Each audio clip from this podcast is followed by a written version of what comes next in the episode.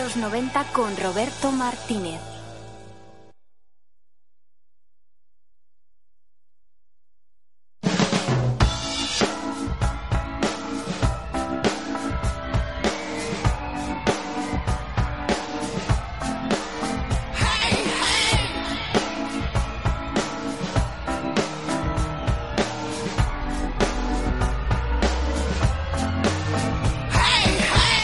Buenas tardes, cuando son las 6 y 32 minutos sintonizas el 107.3 de la FM, sintonizas Bienvenido a los 90.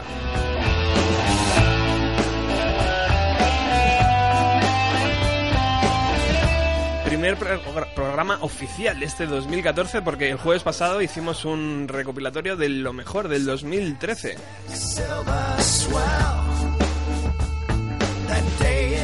Tenemos el equipo completo. Tenemos a Miriam por aquí, tenemos a Nacho, tenemos a Elena que se acaba de ir eh, y tenemos a Letraste hoy con todos nosotros. Un verdadero placer.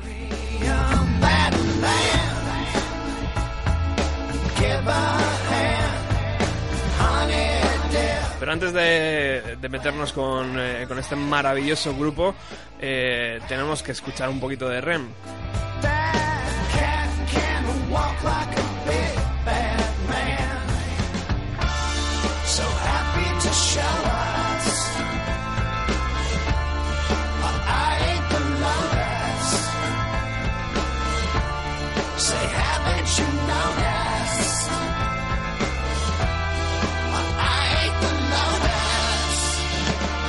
Dos años sin REM, dos años desde que mediante un comunicado nos informaban de su separación. Hace dos años los de Georgia decían adiós a tres décadas juntos y a 85 millones de discos vendidos.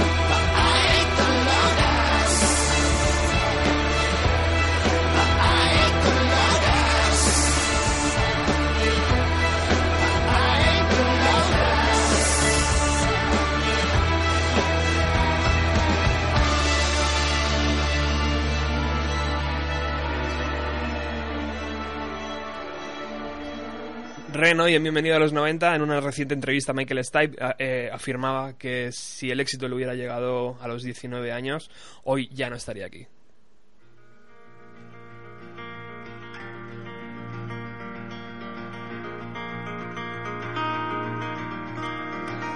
Y empezamos este año 2014 eh, repletos de música en directo. Lo hemos hecho bien en 2013 y queremos hacerlo mucho mejor en 2014.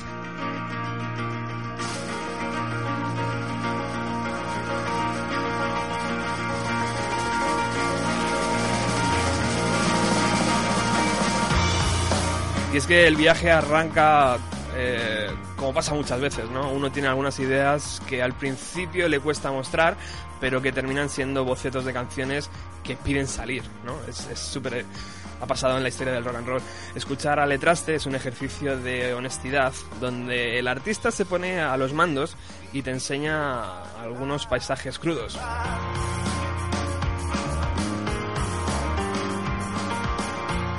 Y aunque en esos paisajes podemos ver colisiones, ciudades hostiles o incluso alguna bicicleta, la recompensa para el alma es enorme.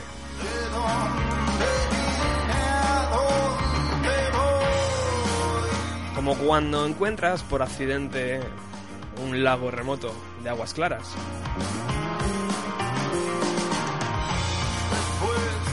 A veces queremos que esa sensación dure para siempre, como muchos pedíamos a Ren hace años. Pero lo grande de la música es que siempre, siempre estará esperándote para un nuevo viaje.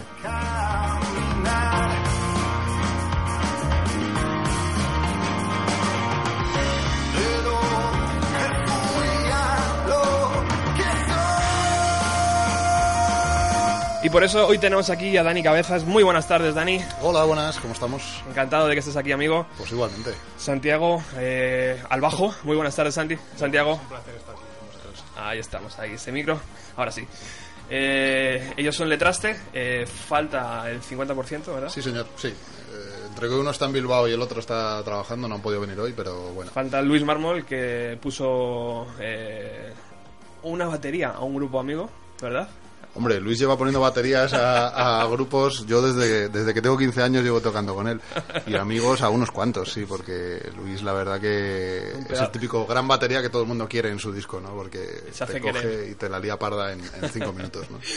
Y falta eh, Nayel Ibarrola, que, que, que tiene una gran pres- presencia en este, en este LP, ¿verdad? En este último. Sí, sí, si sí. siempre la ha tenido en este LP. Sí, sus pianos suenan mucho más y mucho más claros que en el anterior. Bueno, habéis sacado este tercer LP eh, que estábamos comentando a micro cerrado, Incendios en Desiertos.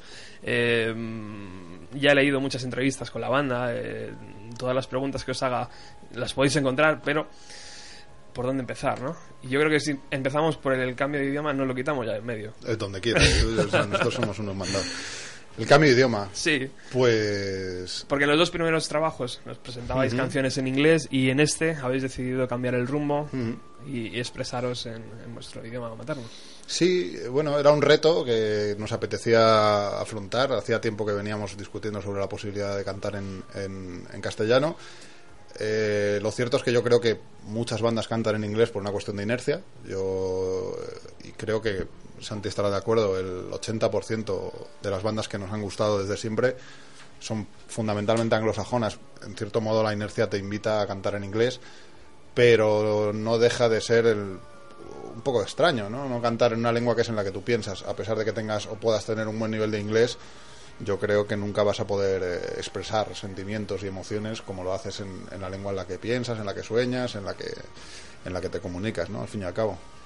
Y, s- y además a Santiago seguramente eh, lo agradecerá más, ¿no? O sea, porque evidentemente tú puedes coger las letras de, de- de tu, de la persona que haga las letras, traducirlas, pero hombre, si ya te lo canta en tu propio idioma, ¿no? Desde luego, desde luego. Y también para hacer coros es mucho más fácil.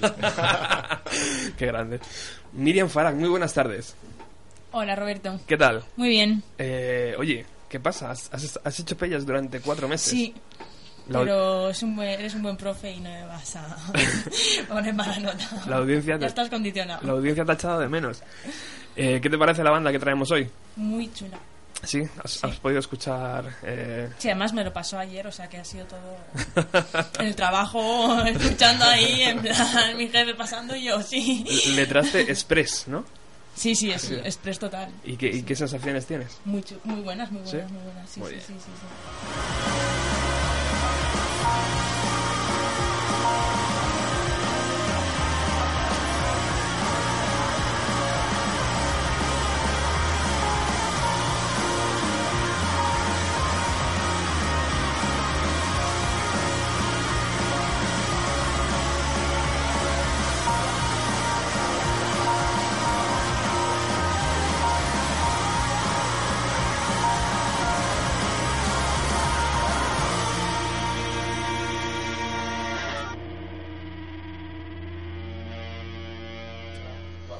Bueno, hoy el programa está dedicado por entero a esta, a esta gran banda madrileña y vamos a tener tiempo de sobra de escuchar eh, canciones de sus dos anteriores trabajos e incluso canciones en directo, eh, que, va a ser una maravilla poder disfrutar de todo esto, que además va a ser recogido eh, en formato vídeo por Nacho Rodríguez, que está por aquí girando alrededor nuestro.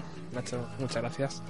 Y bueno, yo tengo que, por cierto, tengo que admitir que he descubierto a Letraste gracias a, a Kike Esteban, que es un habitual de, de este programa y que un día me vino con el CD y me dijo, toma, escucha esto, tío, y vas a flipar. Y efectivamente, Qué gran tipo. efectivamente, Kike no se suele equivocar y, y no se equivocó. Y entonces lo puse en mi cadena y dije, voy a intentar traerles al programa, a ver si, si les apetece. Eh, pero bueno, volvamos al principio, chicos. Eh, Dani Cabezas eh, es el culpable un poco de, de- de la existencia de Letraste, ¿no? En un principio sí, eso es así. Yo creo que todas las bandas, o si no, no todas, muchas, nacen en principio con una idea de una, dos o, bueno, más personas. En un principio esto nació como un proyecto más personal. Yo llevaba cuatro o cinco años sin tocar. Y, y bueno, un buen día comencé a hacer canciones con una guitarra acústica. Eh, y no se me ocurrió otra cosa que llamar a dos de mis mejores amigos, como son Santi y Luis, y, grabar ese primer disco que es, bueno, una- un híbrido, ¿no? Entre disco, maqueta, una cosa muy, muy homemade, pero bueno, hecha con mucho cariño, ¿no? Y a partir de ahí fue, tomar fue tomando un poquito más de forma y se ha convertido un poco en lo que soy Letraste, ¿no? Que es una banda, yo creo, a todos los efectos, ¿no? En, los que, en la que todos los miembros tienen un papel cada vez mayor. Eh, de hecho, en este disco hay temas eh, compuestos directamente por Santi, como Remoto, que es un tema suyo, temas compuestos por todos eh, a nivel de instrumentación, y creo que ese es el camino eh, en el que vamos, ¿no? Que cada vez, digamos, todos. Esto ya hace tiempo que no es mi proyecto, sino una banda al uso, ¿no? Y a mí es algo que, que me encanta, ¿no? Porque creo que, que todo el mundo en una banda tiene cosas que aportar y, desde luego, tanto o más interesantes que las que puedo aportar yo solo, desde luego, ¿no? ¿Y de dónde viene la necesidad principal? ¿De dónde venía esa necesidad principal de, de coger tu guitarra acústica? Pues viene de notar que me faltaba algo. Yo he estado tocando prácticamente toda la vida. Mi primera banda con 13 años fue precisamente con Santi, aquí presente. Y desde 2004 a 2008, por razones que realmente tampoco acierto a saber cuáles son, pues, pues dejé de tocar, ¿no? Se terminó la última banda y notaba que me faltaba algo, simplemente. Y al no tener banda y casi por la, no pereza, pero no por la, bueno, no sé si buscar a alguien o no, pues me puse a tocar en casa y a raíz de ahí pues yo voy a llevar esta, estas canciones, ¿no?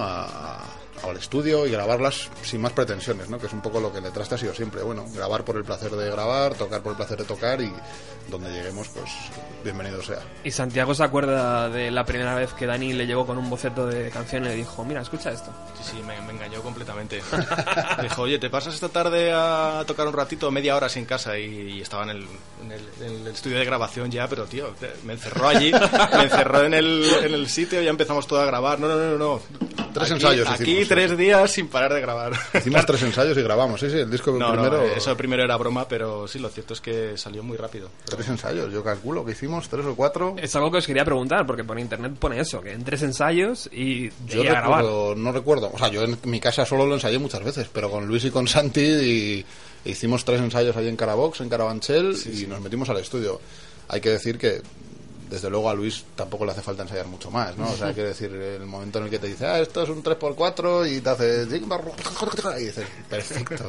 O sea, perfecto, graba eso, ya está. Sí, Luis. pero es de, esa- es de esos maratones que los ves ya luego eh, con el tiempo y dices, ¿cómo, no sé, ¿cómo es posible que, que pudiéramos hacer esto? bueno, salió. Sí. Está reflejado además en el disco, yo creo, ¿no? Parte de esa inmediatez, las imperfecciones que yo creo que forman parte también del espíritu de esta banda, ¿no? Que no esté todo perfecto, siempre grabamos en directo. En la mina grabamos en directo también, estos dos últimos discos, y, y nos gusta eso, ¿no? La humanidad que supura la música también. Si ves algunas de nuestras bandas preferidas, también graban así, ¿no? Y, y no todo tiene que estar absolutamente perfecto, sino que se oyen a veces trasteos, errores, incluso salidas de, de- de tempo, entradas, y eso a mí me, me- me parece que humaniza la música. Pero bueno, Qué bonito eso. Y imagino entonces que, por lo tanto, vuestras influencias de los dos eran bastante similares, ¿no? Cuando erais eh, compartimos, un poquito pero, más jóvenes. pero luego... Sí, es verdad, hombre, en, en la adolescencia es verdad que compartíamos muchas cosas, luego con el tiempo Dani empezó a tener unas influencias diferentes a las mías, no sé, y luego de, de nuevo confluían estas mismas influencias. Es, es, es raro, es raro porque son cientos de grupos. Sí, sí, no, escuchamos música muy distinta. Yo creo que si eso si hay algo que, que, ¿no? que nos define un poco es, es ese eclecticismo, ¿no? En Letraste hay desde una persona como Nayel, que es una persona que viene del mundo del jazz y que ha tocado y ha escuchado siempre jazz, aparte de otras muchas cosas, pero que fundamentalmente está metido en ese género. Eh, y, Luis, Santi y yo escuchamos desde thrash metal hasta, Sí, hasta música electrónica, electrónica, hasta clásica contemporánea, rock alternativo, folk, eh, quiere decir que hay eh, la música es demasiado amplia como para quedarse solo en uno, dos, tres o cuatro géneros, ¿no? Entonces, yo creo que cualquier persona que se dice amante de la música tiene que escuchar mucha y muy variada música, ¿no? Sí, señor. Y ya que estáis en un programa que se llama Bienvenido a los 90, ¿qué referencias noventeras tenéis? Pues muchas, ¿eh? Es ¿Sí? que los 90 es la época en la que patinábamos, escuchábamos música, los cascos a todo trapo. Bueno, pues en los 90 eso, a todo le dimos mucho al hardcore en todas sí, sus vertientes. sí, mucho, mucho. Nosotros éramos muy de, de punk rock, de Punk rock, hardcore. hardcore. Pero bueno, yo a 90 digamos más eh, lo que entendemos por 90 en el sentido del grunge también éramos muy, muy Sí, yo, por- grungeros. yo, por ejemplo, al grunge eh, noventero llegué un poco más tarde, ya a finales de década, incluso ya primeras, a primeros de la siguiente. Pero, pero sí, eh, bandas, pues no sé, desde. No lo sé. eh, Yo de grunge era más de yo era muy de Soundgarden, por ejemplo, era un grupo que, me, gustaba muchísimo. sobrevalora. no, no, no, no, que me llueven hostias. No, no, no. Yo, yo era más de, Nirvana, de Sonic Youth, de Pixie sobre todo, que es Y- y- al final de los 80, principios ¿Y de los algún 90. grupo ¿no? nacional? ¿De los 90? Luis, es- Luis te diría que los enemigos, porque Luis es súper fan de los enemigos. Sí, sí. Eh, nosotros, yo... eh, uf, eh, Cuesta más. Qué mal ¿verdad? vamos a quedar, ¿no? Cuesta, cuesta un poquito más. Eh, hombre, más. yo grupos de los 90 me quedo más con grupos a lo mejor de, de punk rock, que era lo que me gustaba en la época. Yo estuve tocando una época en una banda que se llama 20 Years Old, que era una banda de punk pop. Yo toqué ya al final de, de- de la vida de esta banda. Pero para mí, cuando yo no tocaba con ellos, era una influencia muy clara, ¿no? Porque no había muy pocas bandas en España haciendo punk rock. Los So- Sober ya estaba en los Cornflakes... 90, ¿verdad? ¿Sober? Sober estaba en los 90 ya. Yo creo que no. A lo mejor empezaron en los 2000. Sí, ¿verdad? 90. Eh, Es que a mí me gustaban. Qué vamos a quedar, lo- tío. Ya. Y ahí, Es que en los 90 todo lo que sonaba en español era como... Era un poco Nah, raro, no, no sí. me gusta. Es que, quiero decir, eh, el indie español nunca nos ha gustado demasiado. Lo que se entiende como indie español, ¿no? De la escuela, los planetas y demás, pues nunca nos ha ido. Y, porque además, como nos pillaba en una adolescencia ya medio tardía, teníamos claro que era lo que nos gustaba. Y al igual que te digo que ahora hay que somos gente abierta con la música, cuando eres adolescente, por definición, yo creo que no lo eres tanto, ¿no? Y lo que te mola es la zurra ahí, ah, y lo demás son, La caña. son unos moñas y bah, fuera. Entonces, en esa época no escuchábamos mucha, mucha música. Música. música. música. Bueno, volviendo al primer disco, eh, grabado con, con Samuel Ruiz, digo bien, ¿verdad? Sí, Samuel. Eh, ¿Qué recuerdos tenéis de aquella, de aquella grabación? ¿Qué, qué fue? A lo mejor un par de días, tres días, no sé. tres días a tope. Sí. No sé cuántas horas nos pasábamos. ¿Qué recuerdos tienes tú? Nunca te lo he preguntado. Eh, recuerdos, eh, densidad absoluta. O sea, muy, una grabación muy densa a un nivel psicológico, a un nivel emocional también. Además que, aparte, eh, era, fue también en directo, ¿verdad? Fue en directo. Sí, sí, Sí, sí, sí, sí, que yo me metí en el-. Es que el estudio de Samuel eh, es un estudio muy pequeño. Claro. Muy, muy pequeño. Es que yo recuerdo grabar contigo de espaldas o algo así.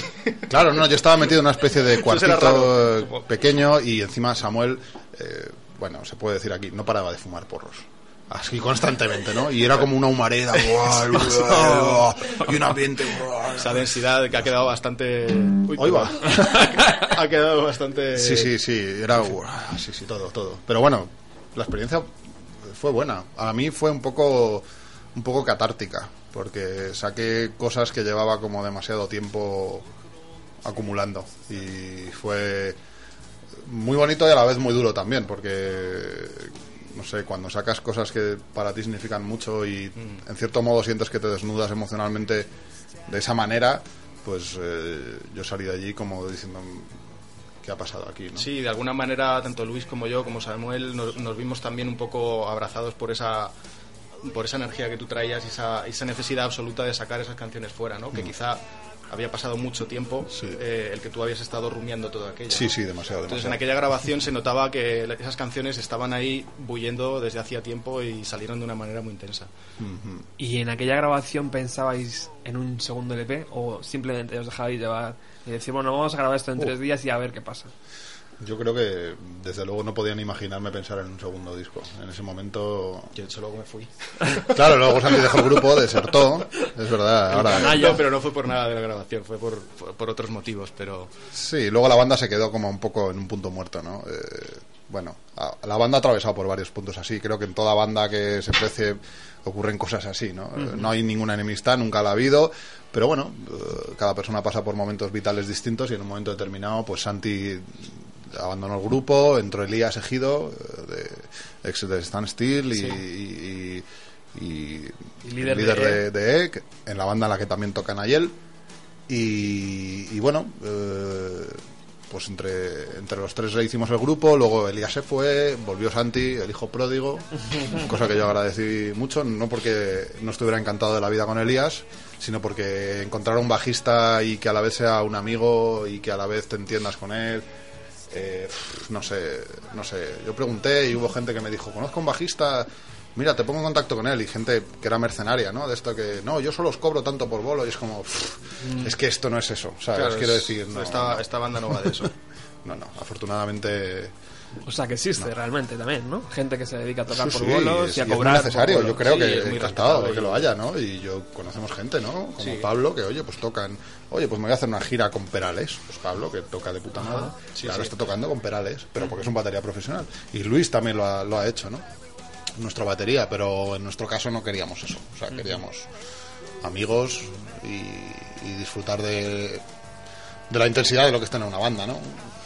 Simplemente. Muy bien, pues hoy estamos aquí con Letraste, eh, disfrutando de, de este programa. Eh, Miriam, cuando quieras, eh, atacas, ¿eh? Tú, el- Ataco, ataco. El- yo soy soy muy curiosa con los nombres, entonces, el nombre de la banda, ¿a qué se debe realmente? Yo creo que es un nombre que en el fondo no, no significa nada, pero que pretende que tenga varias lecturas o que deje al que lo lea o que lo vea por primera vez un poco con la interrogación de el tras es- le han cambiado la, la L y la E eh, para que para que parezca francés eh, pero tampoco es eso exactamente. Entonces es un nombre un poco ambiguo eh, deliberadamente. Sí, sí, porque puedo hacer una referencia al traste de una guitarra, las letras, eh, no sé, simplemente la sonoridad era, ¿Y a quién se le era ocurrió? interesante. Mm, Porque- Pues a ninguno ¿Sí? de nosotros, se le ocurrió a María Gil, que es la diseñadora de, Sí. de, de todo el imaginario gráfico del letraste. Y bueno, la verdad es que hay gente infinitamente más creativa que yo y cuando yo estuve buscando el nombre, desde luego, ya no recuerdo lo que se me ocurría, pero eran todo cosas deleznables. y, y María, que, que además de una gran diseñadora, pues es, es la chica con la que comparto mi vida, me dijo, vamos a pensar, hacemos un brainstorming. Y se le ocurrió este nombre que en un principio dije, "Mm, ah", pero rápidamente dije, venga, pues sí, porque no hay que darle, no hay que darle demasiadas vueltas a los nombres porque si no al final todo te acaba sonando mal, ¿no? Yo ahora he montado otra banda y estamos buscando nombres entre los cinco que somos y cada uno propone uno y, y- y es horrible porque siempre hay alguien al que no le gusta, con lo cual al final es mejor quedarte con uno y decir, mira, sí, y ya la verdad que no le volvemos, no le hemos vuelto a dar demasiadas vueltas al nombre, ¿no? Ya está ahí, le traste y ya no tiene vuelta atrás, claramente. Luego retomamos, si quieres, eso de la, de la nueva banda, me ha, me ha interesado. Y, y luego hacemos más preguntas. Somos ¿no? muy punkis, Vale, ¿eh? sí, Esta sí. nueva banda no tiene nada que ver con letraste. Les dejamos que, que- que afinen sus guitarras y que, y que nos, nos regalen una canción en directo. ¿Te parece bien, Miguel? vamos. Sí. Bueno, chicos, pues. eh, ¿Qué quieres tocar, amigo? Eh, ¿Qué te apetece? ¿Quieres tocar paisajes crudos, aguas claras? quizá paisajes crudos ¿sí? ¿cómo lo ves? ¿bien? vamos allá dos, tres y...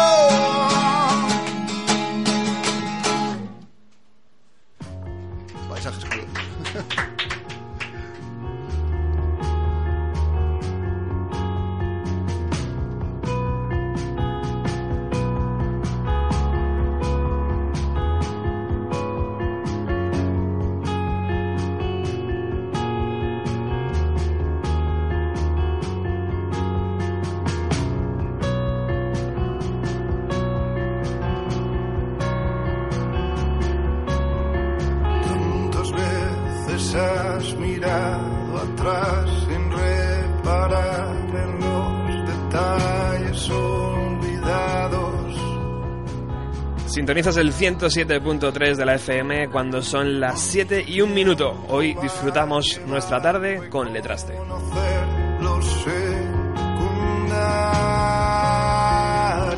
Por cierto, programa número 97, estamos al borde de los 100 y ya tenemos invitado de excepción. Va a ser Paco Pérez Brián, el locutor de Radio 3 que en los 90, por supuesto, hacía un programa que se llamaba De 4 a 3.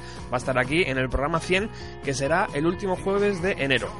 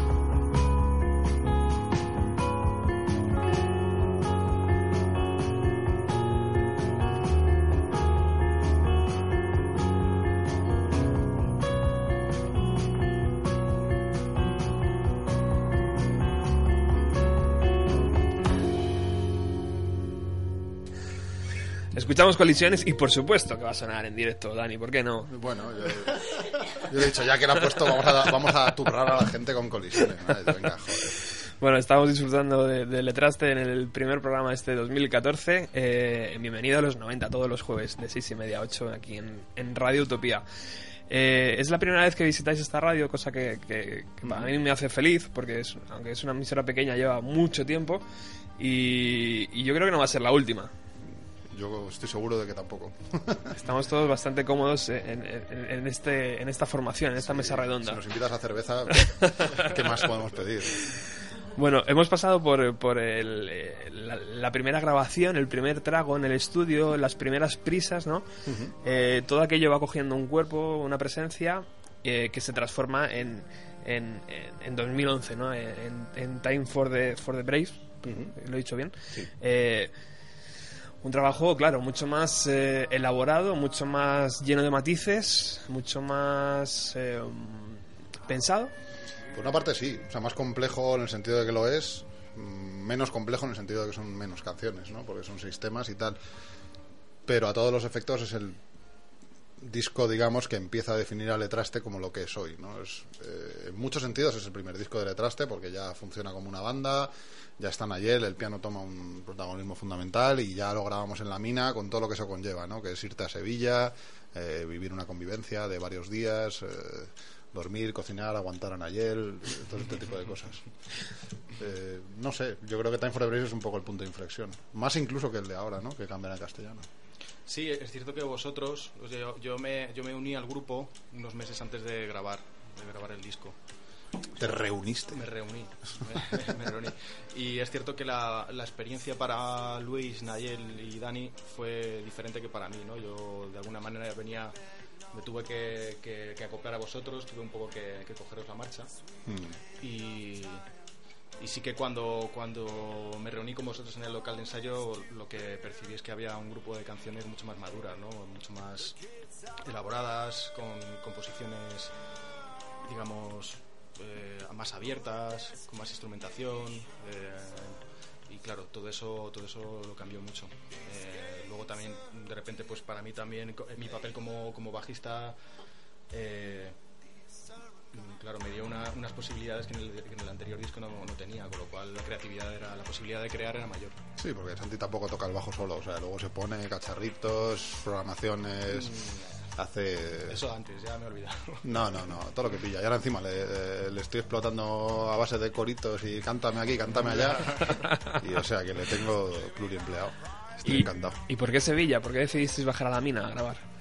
Bueno, las referencias que teníamos de la mina eran, eran muy buenas, porque Nayer había grabado allí con, con Raúl, junto con E, con la banda que compartía con Elías, y Elías que tocaba con nosotros nos había dicho, tenéis que ir a grabar a la mina.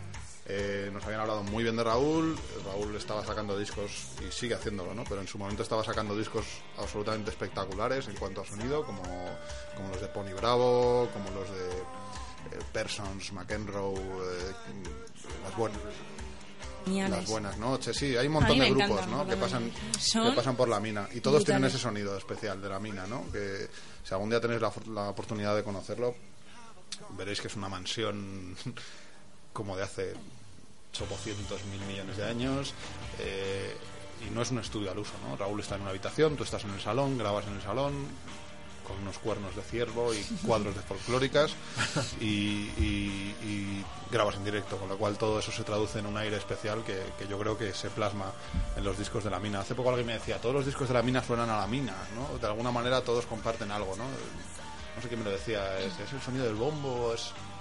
Yo creo que es eso, ¿no? El hecho de cómo trabaja Raúl. Y eso se... Nos habló también Elías y nos habló también Nayel que dijimos hay que ir. Y luego Raúl afortunadamente le gustó porque Raúl tiene una agenda más repleta que la de un ministro y nos dijo me ha gustado chicos, se acaba de caer una banda que iban a venir dentro de un mes, venid, porque si no os vais a siete meses dentro de, de- a partir de aquí, ¿no? Raúl tiene, ya te digo, la agenda apretadísima. Nos hizo ese huequito y nos llevamos muy bien con él. Sí, lo- en, lo que, en lo que se parecen ambos discos, tanto el primero como Time for the Braves, es que es verdad que las grabaciones fueron cortas. En Time for the Braves nos, fal- nos faltaron varios días, Bueno, Frederic lo grabamos en tres días. en tres días también. Mm, Sí. Era un disco más corto, eran solo seis temas.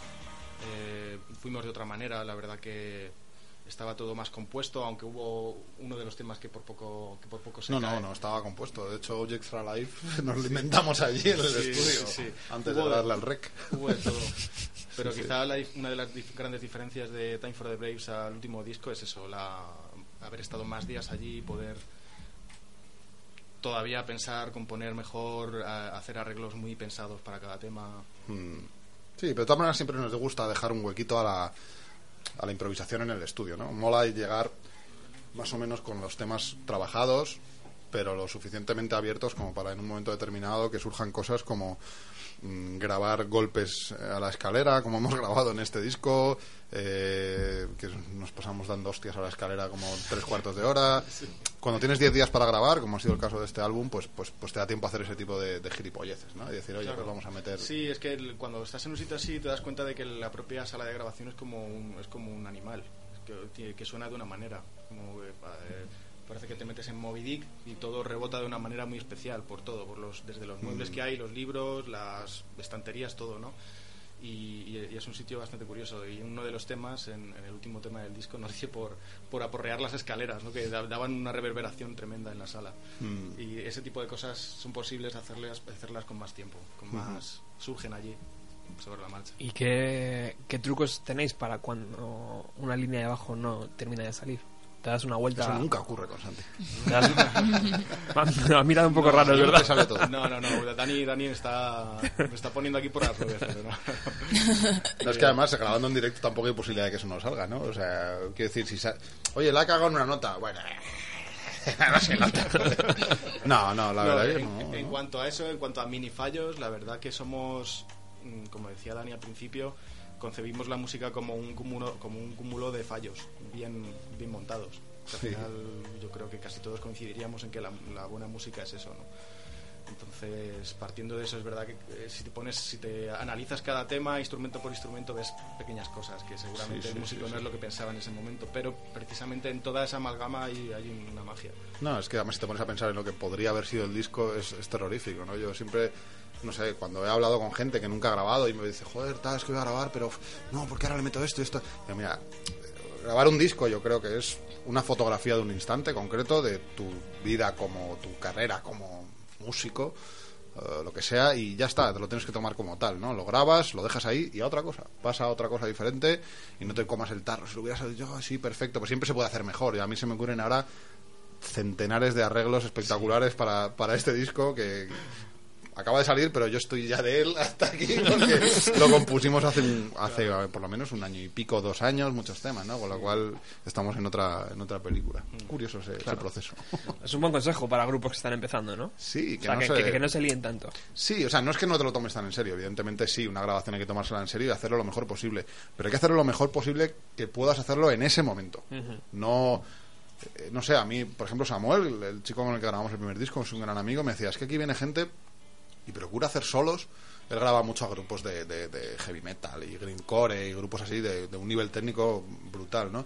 Es que viene Peña que intenta hacer solos que están aquí una tarde entera para grabar un solo. Es como, tío, haz cosas más sencillas y no intentes ser lo que no eres, tío. Claro, intentas parecer aquí Jaco Pastorius tocando el bajo o, o yo qué sé, ¿sabes? No sé, hay un montón de gente que es muy buena y tú no lo eres tanto, no pasa nada. Sí, bueno, hay otros músicos que buscan que buscan otras cosas. Está claro que la búsqueda de la, de la perfección en la música es algo bastante es, algo un poco enfermo eso, ¿no? Es algo bastante usual, ¿no? En unos casos cuando cuando se aúna la técnica y el, y el Claro, alma, cuando claro, eh, salen cosas realmente buenas, ¿no? Pero es, es difícil verlo. Sí, sí, no, no. Pero además muchas veces en los directos es lo que mola, ¿no? Ese toque de improvisación de... ¿No? Sí, Es lo que busca realmente en un dire- Yo voy a un directo y no solo quiero escuchar la canción, o sea, quiero que, que me sorprenda. claro. Realmente. Entonces si te sorprende también en el disco, pues es un, es un plus. realmente. Fantástico, claro que sí. Más preguntas, Miriam. Eh, vuestra inspiración a la hora de componer. ¿En qué? ¿Qué? Porque componéis, mm, no solo Dani, ¿no? Componéis varios. Sí, bueno, eh, Entonces, eh, tiene que haber un, un tema global, pero ¿en qué, en qué os, os inspiráis realmente? Eh, puede ser desde otras bandas a un tema en concreto, a... ¿Qué nos inspiramos? Vaya pregunta. Yo creo que tratamos de ser muy, muy, eh, digamos, fluir de una manera natural. Entonces, es- ese digamos que sería el leitmotiv de, de- de las composiciones. O de que, sé que es una idea un poco, un poco abstracta, un poco demasiado amplia, ¿no? Pero Sí. es verdad que muchas veces nos ponemos a componer y, y si, si nos pusiéramos a debatir sobre qué nos lleva a componer como lo hacemos, seguramente llegaríamos a, a conclusiones de ese tipo, ¿no? Como eh, procurar mm, no repetir estructuras que en el pop o el rock puedan estar, estar muy vistas. De hecho, uno de, uno de los sellos que tenemos nosotros como banda es ese. O sea, al final tenemos muy pocos estribillos. O sea, No, no, ninguno. No es verdad, en las letras no, no tenéis, es verdad. No hay ningún estribillo en los tres discos, pero es algo de lo que nos hemos dado cuenta casi de manera accidental. Sí. Te das cuenta que no hemos hecho ni un puñetero estribillo con Sí. letras de... Pero no es algo buscado. Es Yo como creo verso que- libre ahí seguido. Sí, sí, sí. Sí, entonces- es como esta la parte normal, la parte rara esta, luego esta otra, pero no es las- la, la estructura clásica, ¿no? De Sí, estrofa, o- puente, estribillo, estrofa. O uno está con un puente ahí embuclado con meter el puente tal y llega otro, mira, mira, mira, pero mira si ponemos aquí un fa en tal, no sé cuál, y, y lo cambia todo de repente. Pero, eh, como dice Dani, eh, eh, no es consciente. Os complementáis realmente. Sí. O sea, al final. Sí, sí. Sí, es que hubo un tema en este disco que fue especialmente eh, clarificador de esto, que fue el que acabamos de tocar precisamente. No, perdón, turismo, eh, turismo de interior. Turismo de interior salió de una manera mm, pues no voy a decir improvisada, porque sí que puede que alguno de No, nosotros yo- tuviera ese no. riff eh, Pero ensayado. fue decir, vamos a tocar algo pin. Pero es que salió, salió en un ensayo, de una manera completamente natural y así da gusto. Sí. No, la, la verdad es que Magia. hay temas de todo tipo. La magia pura, ¿no? Ahí. Sí, hay temas hechos un poco por todos, turismo interior, temas de Santi solo, como remoto, otros temas que yo traía ya muy estructurados de casa, con una idea muy clara. eh, pero bueno, eso es lo, lo bonito, ¿no? Que haya heterogeneidad en el disco. Yo creo que la hay. Yo Bueno. creo que la hay. Pues eh, Miriam, le pedimos que eh, sigan Que sigan, tocando que sigan. en directo. Porque eso es lo bonito de la radio, ¿no? Poder escuchar también música en directo. Claro, la radio es guay. Daniel, Turismo, por, ya que Ah, hemos ya- interior. ya que Vamos- hemos estamos hablando de turismo interior. O turismo interior, aguas claras, colisiones. ¿Qué te apetece tocar? Ah, yo turismo, porque Sí, en- bueno. es que en la otra meto gallos. Te tiene mimado, ¿eh, Santi? Joder, ¿cómo me pone? eh? Voy a tener que auto, voy a tener que autoflagelarme yo aquí delante de todo el mundo. Una mención especial para Luis y para Nayel, que Sí, si, sí, si estuvieran sí. aquí harán de este tema Se les echa mucho de menos. lo que eh. es realmente en el disco. Pero bueno, Musicalmente. hacemos una adaptación a- al minimalismo instrumental. luego, luego hablaremos de las actuaciones en directo eh, y, de, y de este próximo domingo, ¿no? Que tenéis eh, una Sí, presentación este en domingo- acústico. Sí, tenemos una cosa así sencillita, a la que nos han invitado. Tocaremos cuatro o cinco temas. Estáis invitados y es gratuito Por además. supuesto, ¿dónde es? Es en el Mad Sí. Clean, que es un bar que está eh, en la calle. mm, Es la calle San Andrés. Bueno, es prácticamente es en la plaza del 2 Por de Mayo. Malas- por Malasaña, Sí, Malasaña. sí. Es lo que antes era el garaje sónico. Ahora se llama Mad Clean. eh, lo han adecentado un poco. Ponen tapitas, cervezas y hacen conciertos. Y ahora ha montado nuestro buen amigo Felipe. Eh, ha montado una cosa que se llama el Día D. Entonces cada día lo dedica pues a un artista, a un eh, periodista. El otro día estuvo eh, dedicado a Julio Ruiz, nuestro amiguete también de disco grande, y este domingo se lo dedican a Holly Cuervo, que es nuestro co-sello, ¿no? que es eh, buenos amigos, y, y entonces tocamos nosotros, toca otra chica, pinchan, cerveza, fiesta, cachondeo, de todo un poco. Así que ahí estaremos. ¿Qué, día habéis dicho que es? eh? El El domingo. domingo a la una, además es una hora rara, pero a nosotros nos encanta tocar en horas raras. La hora del aperitivo me parece perfecta. Muy buena hora. Sí, sí. Pues vamos con esa canción en, en directo. Vamos allá.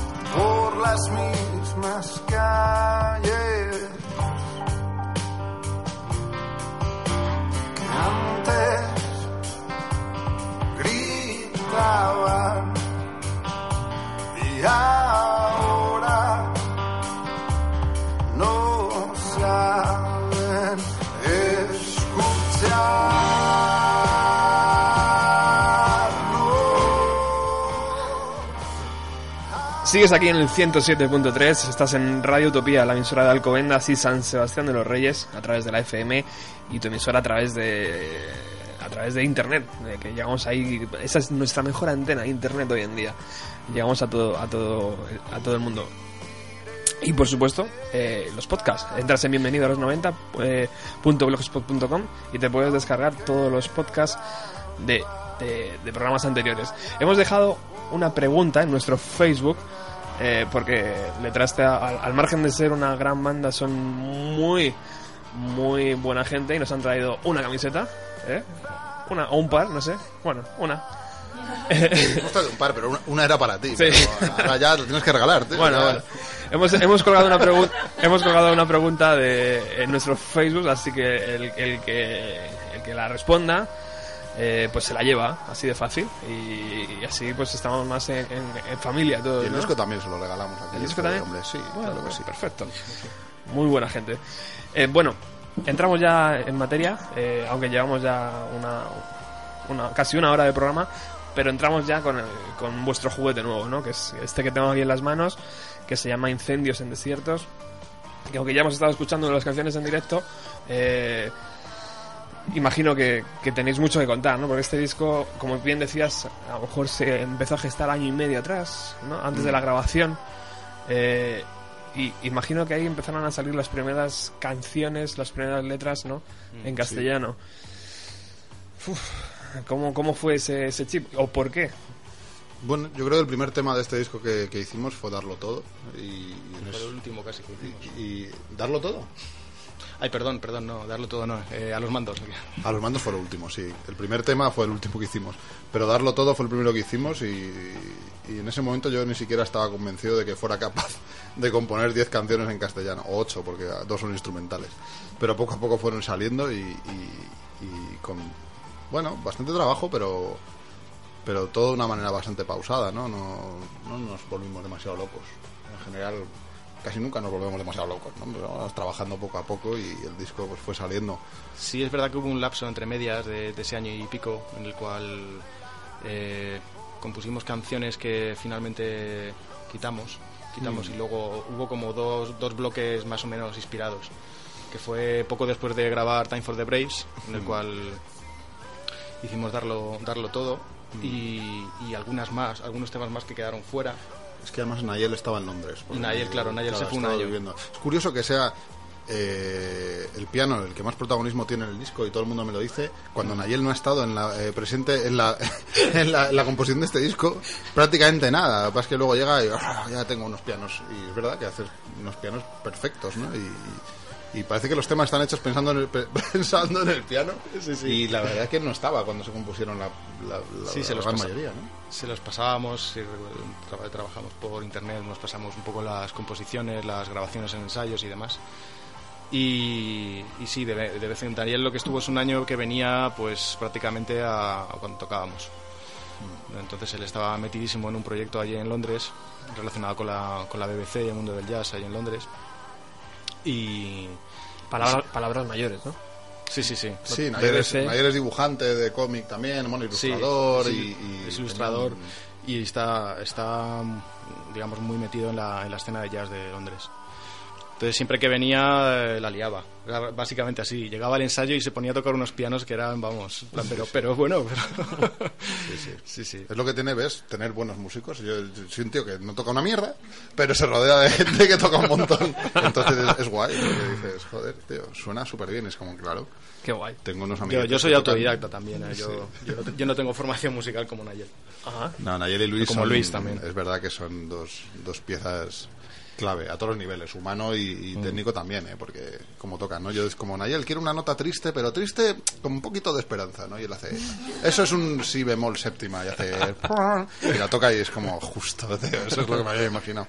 Y eso la verdad que da gusto porque es tocar con alguien que de verdad sabe, ¿no? Nosotros mm, sobre todo Santi y yo nos movemos yo creo que por pura intuición y que también es bonito ¿no? y yo agradezco que haya bandas que a lo mejor no tienen una grandísima formación técnica pero pero la pero oyes sus canciones y dices esto está tocado con el, con el corazón ¿no? como decía hoy Joan Luna En plan de, hay tres tipos de bandas las que tocan con el culo las que tocan con el corazón y las que tocan no sé con técnica y, ¿no? y me gustan bandas de los tres estilos pero pero nosotros desde luego Santi y yo no tendremos una gran formación pero intentamos hacer cosas lo más lo más Lo mejor que podemos. sinceras posible ¿no? ¿Habe- ¿Habéis notado o apreciado algún tipo de eh, nuevo cariño hacia la banda por el, el hecho de haber cambiado a castellano?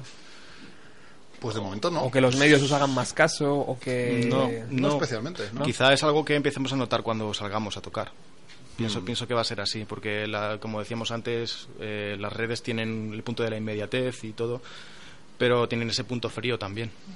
Sí, no, la gente hace caso a algo, pero le dedica muy poquito tiempo. Y yo creo que no es un buen momento, probablemente histórico, para sacar un, un disco como este, yo creo, ¿no? Porque no creo que sea un disco sencillo en el sentido de que entre a una primera escucha y hace falta dedicarle pues varias, ¿no? Y a mí personalmente me gustan los discos que van ganando con las escuchas, en las que vas descubriendo, descubriendo secretitos y recovecos, ¿no? Y hoy en día, pues la gente escucha 10 segundos de un tema y dice, ah, pues no sé, y nosotros pues precisamente no nos movemos por ese, por ese lado, ¿no? Porque a los mandos es un tema que probablemente no sea el más indicado para poner de primero, ¿no? Porque es un tema largo, con un desarrollo arduo, con una parte casi jazzy, con uf, luego unos saxos ahí infernales ahí al fondo, y, ¿no? Y es un, eh, no sé, pero nosotros no, no, no, no, no, no pretendemos tampoco buscar algo así sencillo de escuchar, pero, pero es complicado. Es complicado que te escuchen, ¿no? En ese sentido que te hagan caso y decir, oye, escúchalo.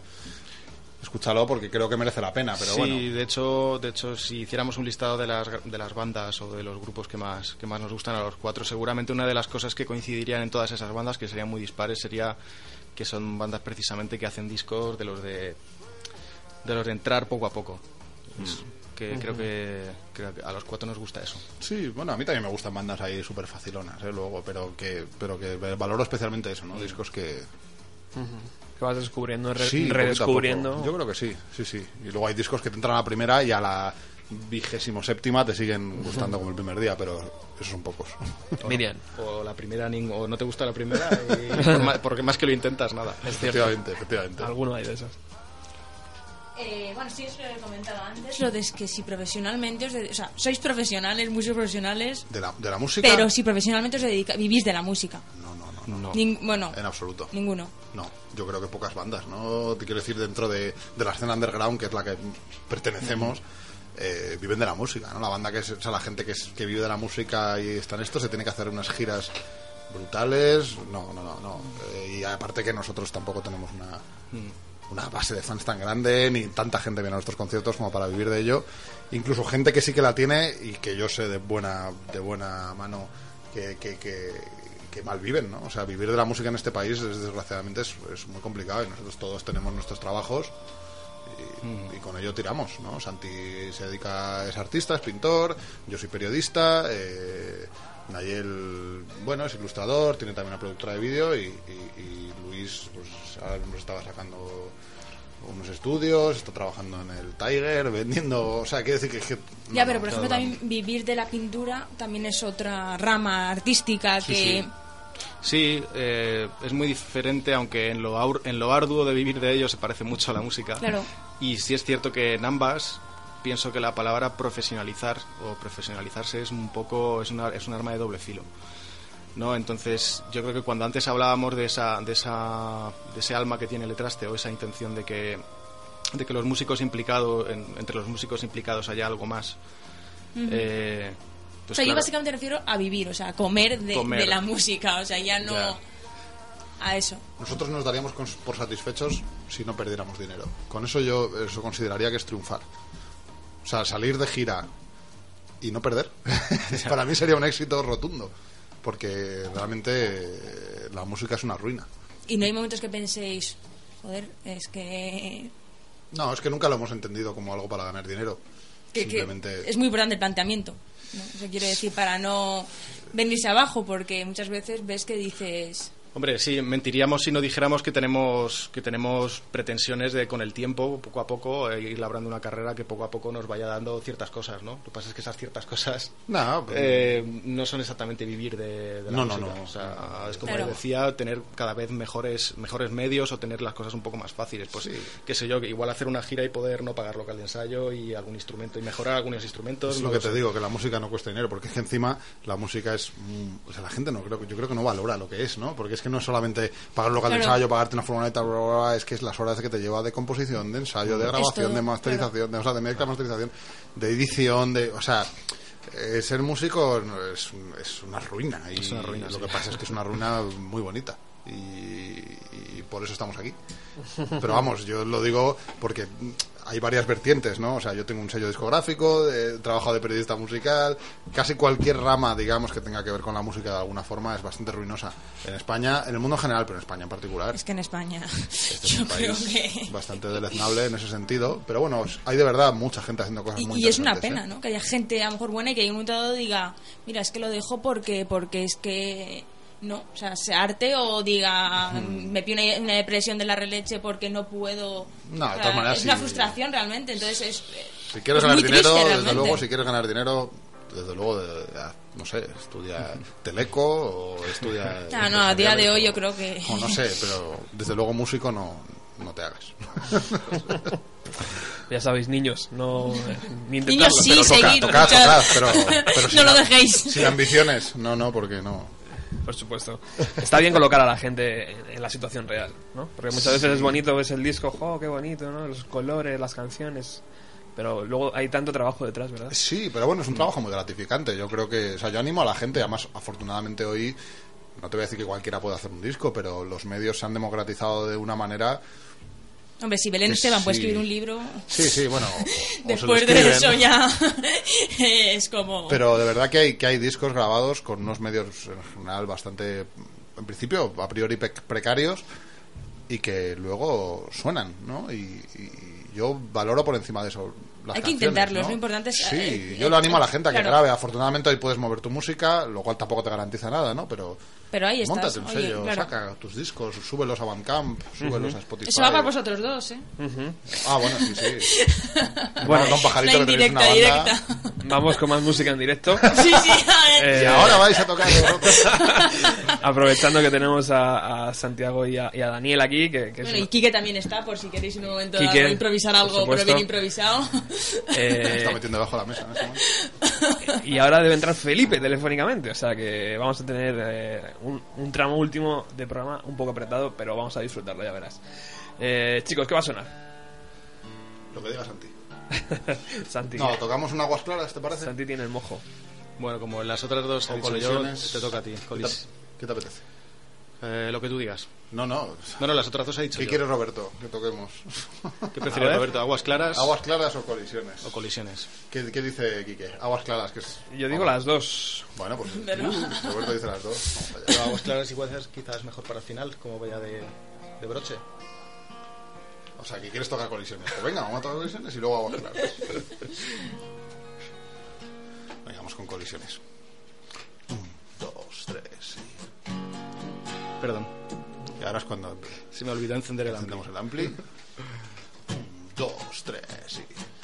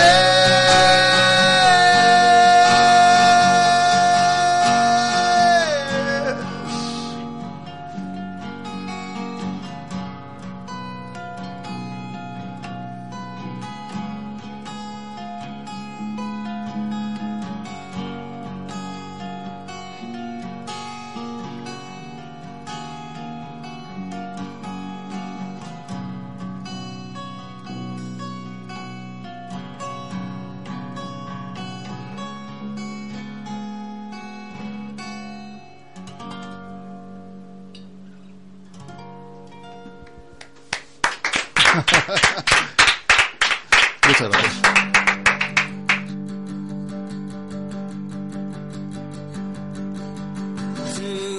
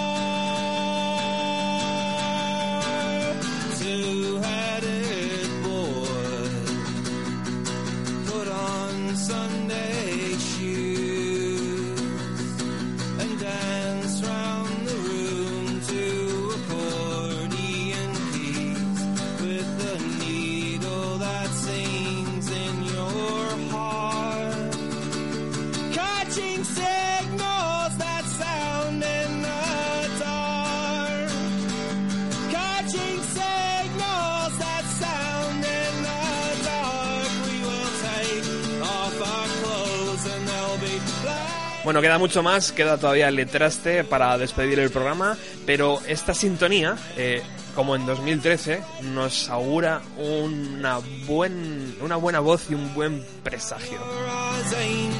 Y estamos hablando, por supuesto, de Felipe Couselo. Muy buenas tardes, Felipe.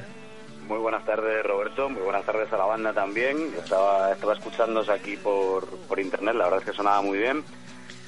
Y, y, oye, como que bien suena escuchar también el, el, el Two-Headed Boy de, de Neutral Milk ahora, ¿eh? Ya está.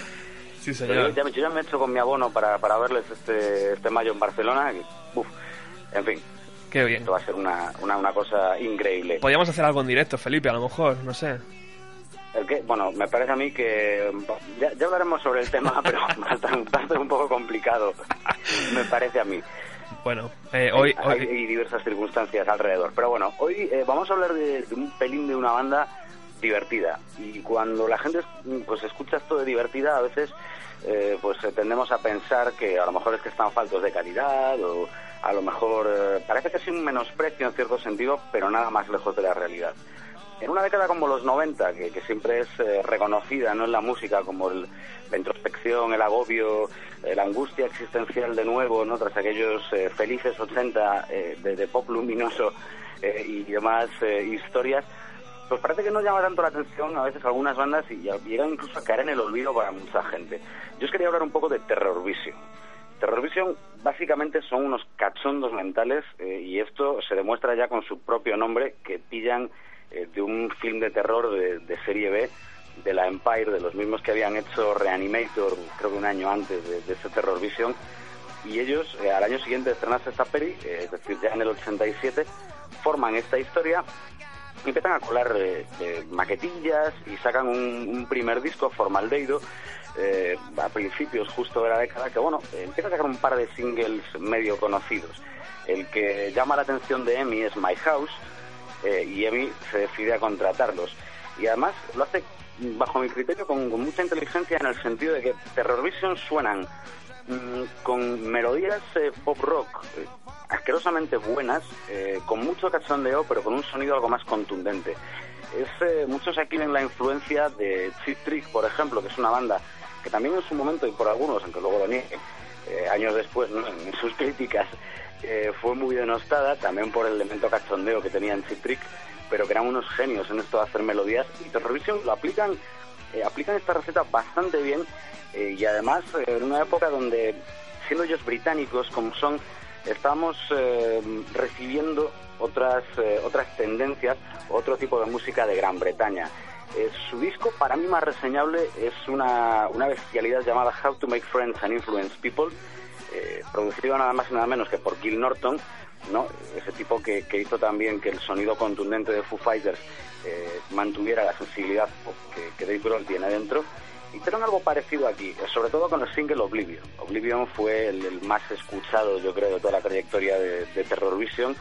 Y a partir de ahí, pues algunos nos fuimos ahí interesando en, fuera conseguir un, un cassette grabado eh, con aquella historia y descubrimos muchísimos, muchísimos más temas de este cuarteto eh, liderado, por el irreverente Tony Wright. Un amigo mío y tuyo, eh, don Roberto, el señor Andrés López, tuvo la suerte de verles y de estar con ellos un ratete, allá por los 90, eh, cuando Wow. vinieron por España. Y, y me confirma y me confirmó en su momento lo que todos los que escuchamos pensábamos de Terror Vision. Unos eh, cachondos tremendos y que además eh, no tienen ningún problema y ningún complejo en variar eh, de vez en cuando su sonido para hacer pues, homenajes, eh, covers muy graciosetes.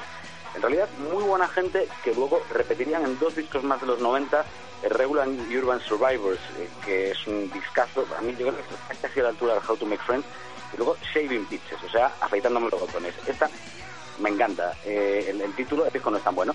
Eh, lo que sí es cierto es que con él cerraban los 90 y además cerraban de algún modo su, parte exitosa. Eh, porque después de, su single Tequila, que también tiene bastante tela, Emi decide no renovarles el contrato. Ellos además están bastante hartos de que cada vez se gestione todo con la caja registradora y deciden pues montárselo por su cuenta, buscar un acuerdo de distribución y organizarse ellos mismos la vida.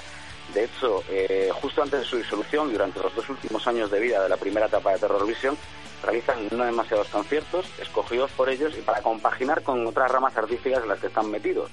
Es decir, eh, que sí, que mola la fama, pero que su principal proyecto no era precisamente ser ricos, sino pasárselo bien. Y esto en cada entrevista que han ido concediendo así lo reconocen. Hace pocos años se volvieron a juntar, han sacado algún disco de manera independiente y siguen haciendo bolos muy, muy escogidos hasta el día de hoy. No sé, yo creo que es uno de esos grupos que aunque el rock metafísico y trascendental está muy bien, de vez en cuando también merece la pena tener un soplo de, de aire fresco y de, y de cachondeo. ¿Por qué no? Por supuesto, Felipe. Y, y tú es que además lo explicas también, amigo.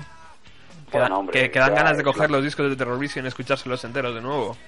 No, no, pero es que además se escucha muy fácil y muy rápido. Quiero decir, son, son eh, pues eso, entre juntar la, la facilidad que tenían estos chicos para, para entrar eh, por el oído y, bueno, y la, la ayuda inestimable de Gil Norton, ¿no? que todos sabemos de lo que es capaz de Pixies hasta ahora, pues eh, tú me dirás. Bueno, amigo, hemos disfrutado un 2013 lleno de intervenciones tuyas eh, brillantes. En este 2014 te auguro buen futuro.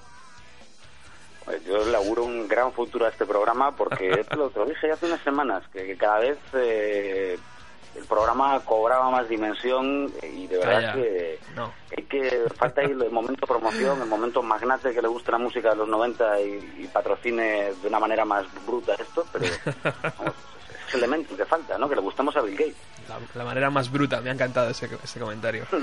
Felipe Conselo, muy buenas tardes y muchísimas gracias por haber estado aquí. Te espero el próximo jueves con más música. Muchísimas gracias a ti, Roberto. Un abrazo enorme, compañero. Otro.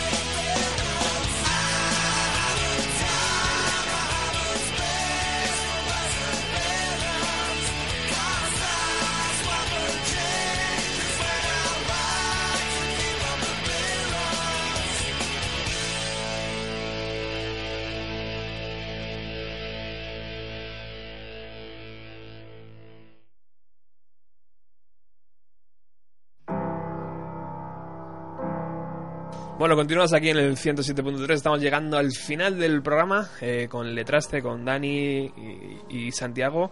Está también Miriam por aquí, está Nacho, ha venido Quique. Estamos en familia, estamos muy a gustos, pero nos tenemos que despedir.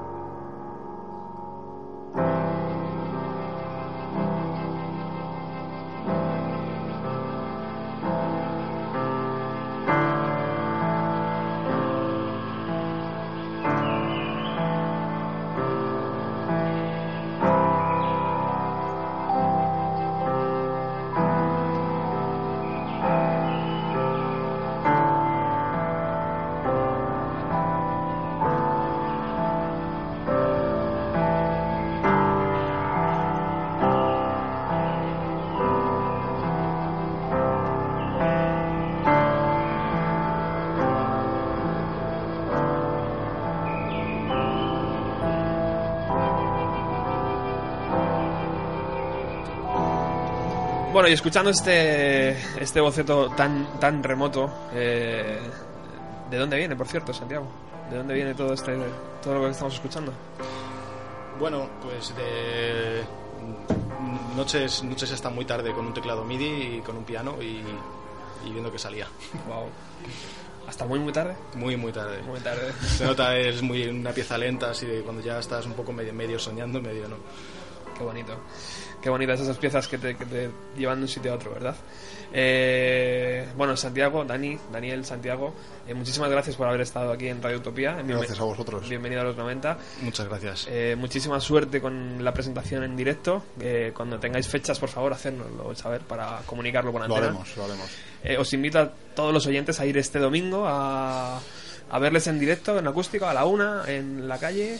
Eh, es la calle San Andrés, Calle San Andrés. prácticamente es la plaza del 2 de mayo en el Mazclin. Bueno, Y bueno, haremos una cosa así cercana y entre amigos. toda la información de, de esto está en vuestra página web. que- Sí, en letraste.com se pueden descargar el disco pagando lo que quieran, incluso cero, que es lo que paga la mayoría de la gente, y no tenemos ningún problema. Que por cierto, hoy haber- habéis recibido el vinilo. Sí, nos Uf, ha sí. llegado hoy, por fin. Ha Sí, llegado sí. un poquito más tarde de lo que esperábamos, pero a tiempo para, para este domingo, que es, en cierto modo, es una especie de presentación oficial, ¿no? Sí. Sí, sí, a ver si... Miriam, no sé si quieres eh, despedirte, decirles algo. Eh, nada, que son grandiosos, que sonáis genial, de verdad, en directo. Muchas gracias. Me ha encantado y que iremos el domingo. Sí, bien. por supuesto. Ahí estaremos. Ahí os esperamos. Os invitaremos a las cervezas que nos habéis invitado. Sí, sí, sí. Gracias, chicos. Eh, nos, nos despedimos con música en directo, por supuesto. Va, Claro que sí. va a sonar Aguas Claras. Y a todos vosotros os, os, es- os escucho y os veo el próximo jueves aquí en la- a la misma hora, en, el- en la misma emisora, ¿no? Como decía alguien famoso.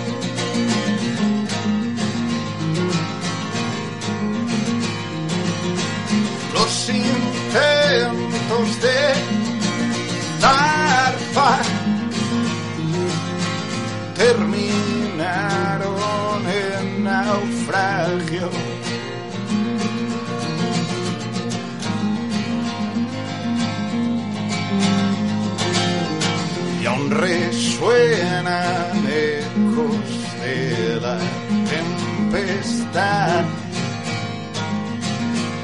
encubierta.